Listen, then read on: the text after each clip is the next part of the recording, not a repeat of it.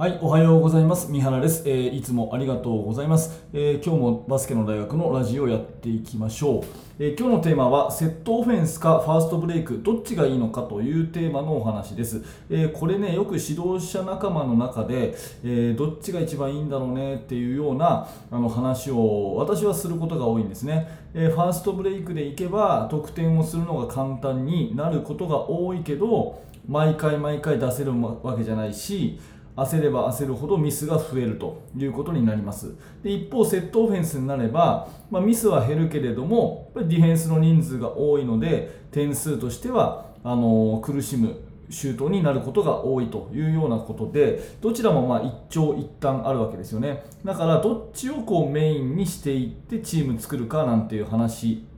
が、えー、結構指導者仲間ではあるんですが私の最近の思うこととしてはあくまでこれはディフェンスによるというふうに思うんですね。やっぱり相手チームのディフェンスによってどちらも対応できるっていうのが一番いいかなというふうに思っています。でね、えー、具体的にどういうことかっていうと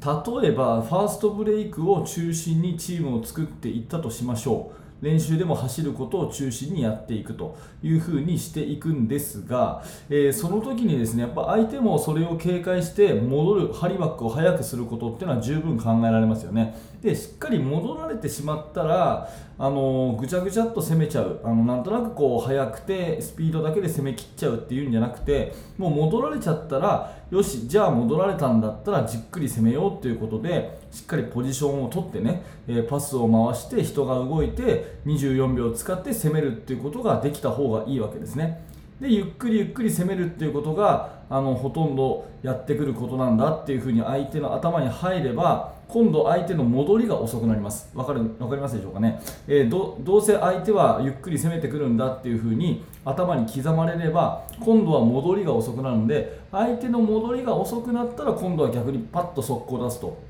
いうようなこういうゲームの強弱緩急がつくつけられるチームっていうのはやっぱりすごく強いと。いうことですよね、えー、例えば高校でいうと、あのー、一番こう優勝しているチームでいうと秋田の能代工業だと思うんですが能代工業なんかはもう速攻が代名詞のチームですよねあのディフェンスのプレスディフェンスから速攻っていうそういうチームですけどやっぱりハーフコートオフェンスもちゃんとうまかったし相手が戻られたらあのゆっくりゆっくり攻めてたっていう印象が私はあります、うん、やっぱそういう風な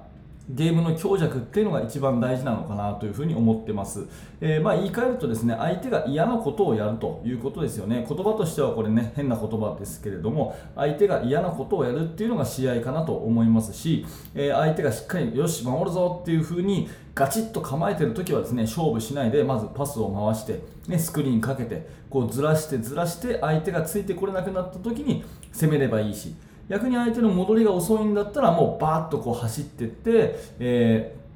ー、一気に速攻で点を取るというような相手が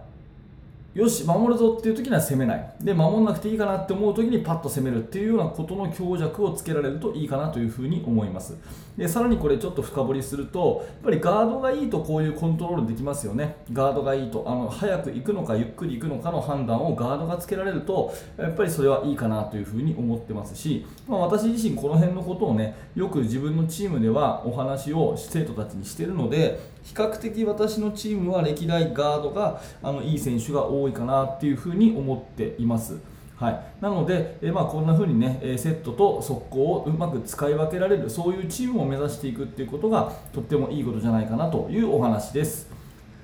はい、ありがとうございました、えー、このね、音声コンテンツ、ラジオの方はこんな感じでですね、日頃私が考えていることを、まバスケットボールのあなたの悩みに解決になればということでお話をしています。えー、メイン講義の方は2日に1回ですね、えー、基本的に夜6時かな、えー、今日もこの9月21日も確か動画が上がる日だったと思うので、えー、メイン講義の方は夜6時にですね、えー、もうちょっと長めにそして、えーと、スライドとかスライドというかあの図ですね。作戦版の図だとかそんなことを使いながらもうちょっと分かりやすいがっちりした話をしていますのでもしよかったらそっちも見てみてください。はい、えー、最後までご清聴ありがとうございました。三原学でした。それじゃあまた。